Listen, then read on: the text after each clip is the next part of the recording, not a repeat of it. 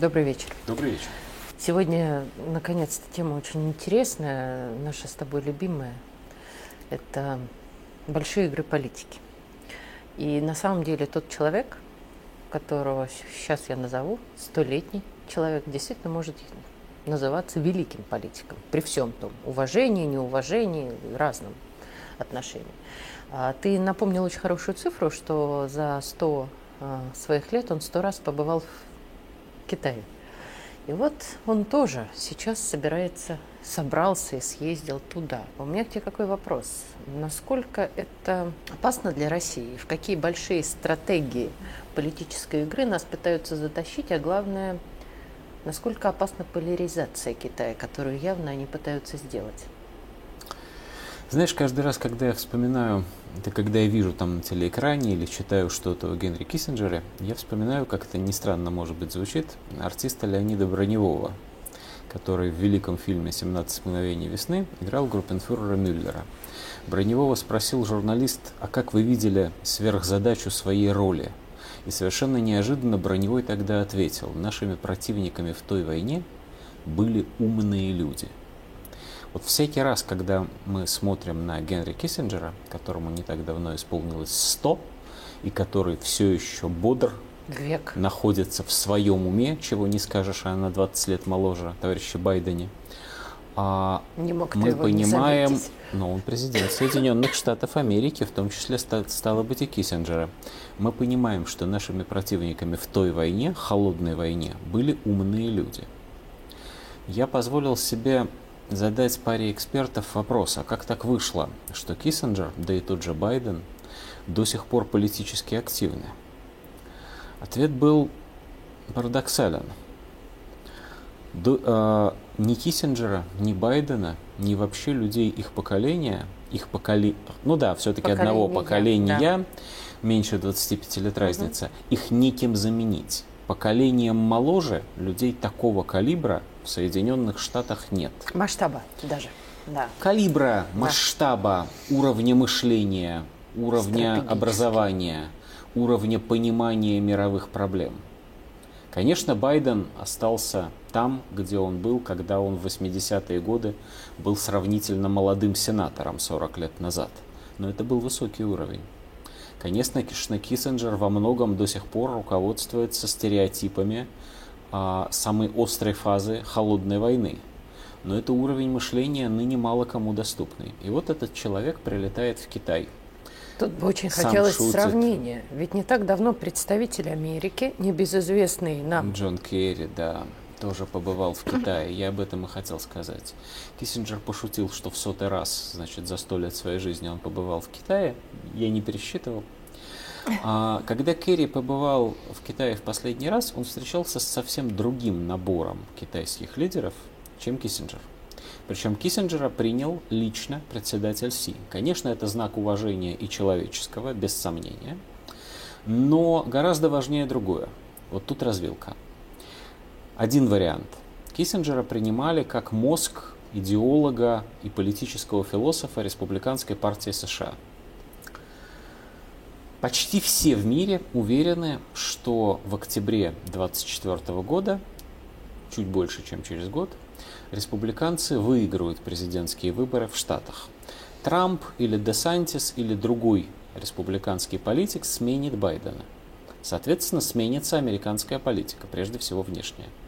Республиканцы попытаются закапсулироваться решать внутри Америки американские проблемы – с тем, чтобы весь мир решал свои проблемы сам, без американских ну, денег бы, и американских войск. Нет, разумеется, абсолютного ничего в мире нет, но все-таки американская парадигма, америка, э, республиканская стратегия именно такова. Если Киссинджер приехал в Китай, чтобы это подтвердить и обсудить с Си, как будет вести себя Китай в этой ситуации новой республиканской Америки, то это очень хорошо для Китая, для России, для всего мира и для США тоже потому что это переход от безумной политики попытки мирового господства к совершенно прагматичной политике, скажем, на древнерусском «каждый додержит отчину свою», вот, каждый занимается своей сферой влияния. Это ровно то, меньше чего мы крови, хотим. Меньше да, трупов. Меньше войн. Вот, меньше э, безумия, меньше пресловутых санкций, гораздо больше прагматизма в отношениях. Никто ни с кем не дружит на самом деле, никто ни к кому хорошо не относится, но каждый дает другому жить просто потому, что так безопаснее и в конечном итоге выгоднее. Для Китая это означает, что Америка не будет решать, мешать ему решать проблемы с ближайшими соседями и прежде всего с Тайванем. И китайский Крым снова станет китайским. Но это лишь один из вариантов. Второй вариант заключается в том, что Киссинджер попытался навязать Китаю сделку. Сделку снова связанную с Тайванем, но совсем другого рода. Мы, мы попробуем приподзакрыть глаза, говорит Киссинджер, на то, что вы делаете с Тайванем, но в ответ вы не будете помогать России. Более того, вы согласитесь с тем, что Россия будет побеждена – унижена, выпадет из списка великих держав, а мы с вами в дальнейшем будем решать мировые проблемы. Я не вполне убежден в том, что Киссинджер в личном качестве размышляет именно так. Угу. Во всяком случае, то, что он писал и говорил в последнее время, оно скорее им действительно из времен Первой холодной войны. И не совсем то, что он говорил, да, вот да. на камеру, соответствует тому, что он говорил там Совершенно справедливо. Но если предположить, если предположить, что Киссинджер выражает не только свои собственные мысли и не только мысли Республиканской партии США, а он, так сказать, глашатай а, мировой вот этой глобалистской элиты, то такие вещи вполне могут озвучиваться. Есть еще один нюанс в этом посещении, когда мы говорим о таких людях такого масштаба, понятно, что под одним скрытым смыслом скрыт второй и третий. Вот на третьем уровне есть еще одна вещь. А, Киссинджер вполне вероятно пытается понять, насколько КНР готова к роли глобального лидера. Тут ведь как? Когда начиналась первая холодная война... Дрогнут или не дрогнут? Нет, нет. Не, э, то, что Китай умеет держать лицо и стоять на своем, никто не сомневается. Не в этом дело. Когда начиналась первая холодная война, создавалась Организация Объединенных Наций, а в ней Совет Безопасности. В Совет Безопасности вошло совсем немного стран, в том числе Россия, тогда СССР, и Китай. С другой стороны, Соединенные Штаты Америки, Великобритания – Франция. То есть вошли страны-победители Второй мировой войны. И подразумевалось молчаливо, что ни одна из этих стран-победительниц, ни даже их блок не может претендовать на единоличное мировое лидерство.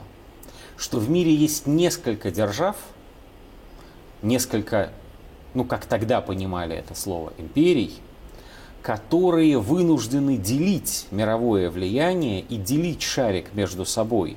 А в случае, если они совсем не смогут договориться, ну тогда мировая война. Но в страшном сне никому не могло присниться в 1946 году, что Соединенные Штаты Америки будут говорить о себе, что они единственная сверхдержава, или что Китай будет говорить о себе как о единственной сверхдержаве. Сегодняшняя Европа превратилась в сообщество карликов, политических карликов. Собственно, политической карте мира ни одной из этих стран по большому счету нет.